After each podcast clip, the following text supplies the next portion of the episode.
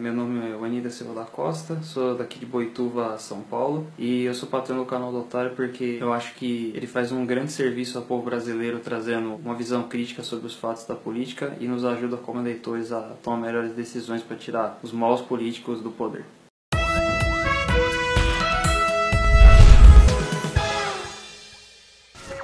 Decisão do STF pode tirar Lula das mãos de Moro e também das do TRF-4. Isso mesmo, conforme mostramos no Otário News de ontem, a segunda turma do STF decidiu por três votos a dois tirar das mãos do juiz federal Sérgio Moro os trechos das relações da Odebrecht que tratam de investigações referentes ao bandido do Lula. E essa manobra dos ministros pode ter aberto um novo caminho de atuação para a defesa do molusco, que ganha mais uma arma para tentar anular a condenação no caso do triplex, podendo modificar o andamento de outros processos contra esse vagabundo e até mesmo tirá-lo da prisão.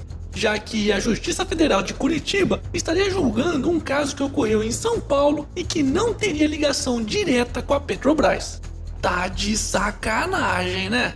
Com um Supremo Tribunal Federal como este, que está destruindo a Lava Jato e livrando Lula e outros corruptos da mão da justiça, não é à toa que tá cheio de maluco por aí dizendo que ainda votaria nesse picareta ou achando que existe algum salvador da pátria que tá há 30 anos na política e que irá nos salvar. Agora é ficar na torcida para que a Procuradora-Geral da República consiga reverter essa putaria no próprio STF. Hashtag salve-se quem puder. Lindbergh vê imagens de Lula em nuvem e vira motivo de piada no Twitter. O senador Lindbergh Farias, também conhecido como Lindinho, resolveu postar em seu perfil no Twitter uma foto que ele tirou de uma nuvem que estava em cima da carceragem da Polícia Federal em Curitiba, onde o bandido do Lula tá preso. E como já era de se esperar, o pessoal da internet não perdeu tempo e mandou algumas sugestões de imagem pro deputado. Momento. O que caralho será que Lindbergh viu nessas nuvens? Vai dar PT, vai dar, vai dar PT, vai dar. Lula foi o comandante. Eu bebo sim. Ei, Nari! Bom, pessoal, eu sou o Kid Bengala. E nem Picasso e nem Davi. A linguaruda é malvada. É fria pra cá. Fala sério, hein? O que, que será que esse arrombado tá tomando, hein? Hashtag pode internar. Dólar bate R$ 3,50 pela primeira vez em quase dois anos. Pois é, o dólar comercial continuou a subir nessa quarta-feira pela quinta sessão seguida e ultrapassou a barreira dos R$ 3,50, algo que não acontecia há quase dois anos. Aliás, o real foi a terceira moeda que mais se desvalorizou no mês de abril em relação ao dólar, ficando atrás apenas do rublo russo e do bolívar venezuelano. Chupa Maduro! Mas o pior é que tem gente dizendo que o dólar ainda está barato nesses valores e que poderá subir ainda mais. Pra alegria de quem não tem porra nenhuma pra fazer e fica gastando dinheiro dos pais com figurinhas da Copa, que estão mais baratas no Brasil do que no resto do mundo, justamente por causa dessa desvalorização mas para tristeza de quem realmente trabalha nesse país, pois se o real continuar se desvalorizando, pode apostar que a inflação vai voltar a assombrar o Brasil. E as taxas de juros, ao invés de continuarem caindo, vão voltar a subir.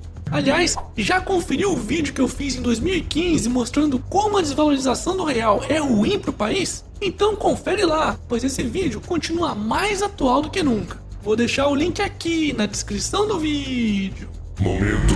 Jabá!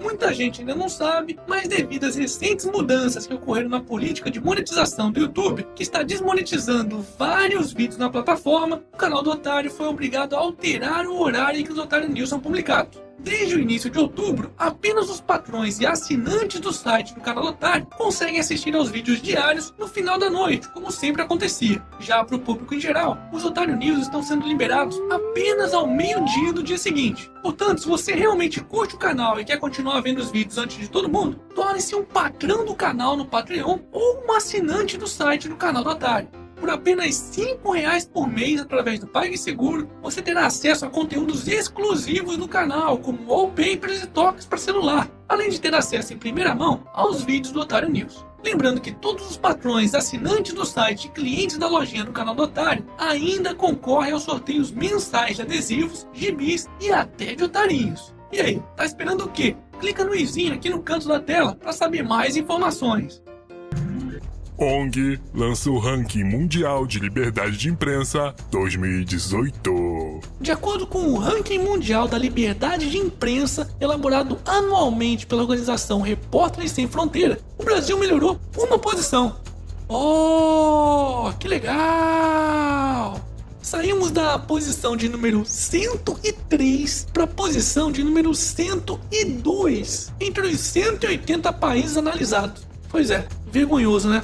Só para vocês terem uma ideia, o Brasil só não tá mais queimado do que a Colômbia e a Venezuela na América do Sul.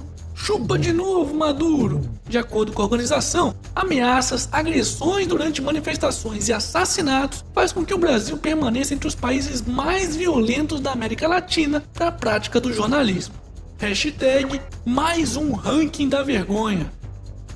E para finalizarmos essa edição, Nu de Modigliani de 520 milhões de reais deve ser maior venda de 2018. Uh, gente, a minha G Magazine custou muito mais barato que isso. é mesmo é. Pela todo mundo fica, todo mundo é. Foda-se. E esse foi mais um Otário News com as principais notícias do dia. E aí, curtiu?